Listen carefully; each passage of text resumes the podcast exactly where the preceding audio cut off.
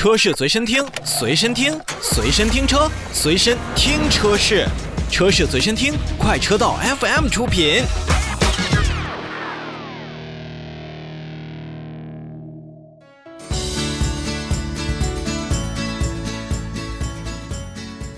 车闻天下，让我们先一起关注一组车坛的国际快讯。Stellantis，这是 sca 和 PSA 合并完成之后的新公司的名字，在十六号进行了成立。在一月十八号，Stellantis 的股价在首个交易日表现良好，股价上涨了百分之八，其市值也是达到了四百二十亿欧元，也是折合了五百一十亿美元。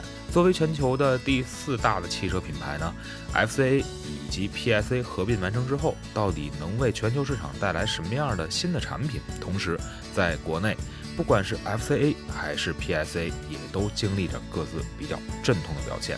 我们也希望通过此次的合并，Stellantis 能够让很多的车型，让很多的新的设计在国内的市场落地。那仅需要我们更多的消费者去选择它，你就必须拿出。更新的东西。一月十八日呢，特斯拉表示已经开始向我们中国的用户交付在上海工厂所生产的 Model Y SUV。那么特斯拉呢，在去年十一月份获得了中国政府的销售许可，而国产的 Model Y 的起售价格也为三十三点九九万元。不管是鲶鱼还是大鲨鱼，反正 Model Y 现在已经开始正式交付了。我们老说留给中国足球的时间比较短了。比较少了，那现在也看呢。其实，对于一些大家不怎么喜爱的这种新能源汽车的新势力来讲的话，其实特斯拉倒逼着他们在进行前进。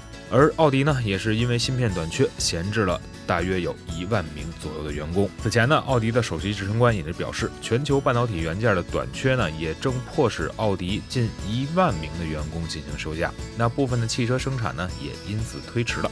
不过呢，奥迪称，奥迪将会在下半年弥补产量损失，因此2021年的整体产量不会受到影响。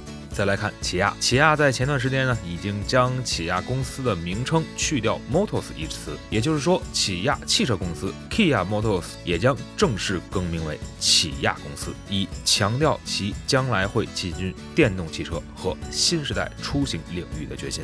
而雷诺承诺将加强与日产之间的一个联盟合作。日前呢，雷诺董事长塞纳德在接受日本媒体访问的时候所表示，雷诺在自身进行重大改革的同时，计划加强与联盟伙伴日产和三菱的合作。三家汽车制造商将寻求更多的共同点，以增加利润，包括在平台共享、电动汽车和国内市场以及中国市场等方面全面进行合作。Jeep 品牌呢，计划也是在日本市场进行迅速的扩张，在他们推出了一项快速的扩张计划，只在2023年前将 Jeep 在日本的经销商网络从当前的82家扩大到至少100家。接下来的三年当中呢，Jeep 希望每年在日本市场销售超过两万台的新车。同时，我们也看到丰田和本田在马来西亚恢复了生产。一月十八日，在政府撤销了疫情封锁令之后呢，丰田和本田重启了马来西亚工厂。此前呢，马来西亚为了抗击新冠肺炎的病例激增，下达了为期十四天的行动控制令，而丰田和本田等多家工厂也是暂停了生产。下一代的标致二零八。可能将不再提供内燃机版本的车型。根据外媒的一份报告，标致对于电动汽车的未来非常有信心，所以标致公司打算在下一代的208的小车身上将只推纯电动车型。其实这是一个非常大胆的举动，因为标致208是标致最为主打的车型之一，在欧洲非常受欢迎。多说两句，208不仅仅是在欧洲非常受欢迎，之前呢，像东风标致的206。二零七在进入国内的时候，那卖的也算是风生水起。如果说将来二零八只是纯电动车型的话，那进入国内，不管是 PSA 如何怎么销售，也会损失很多喜欢标致车型的铁粉们。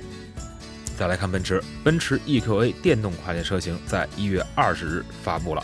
那么这款车型在设计的细节，包括一些独特的理念上，都是有。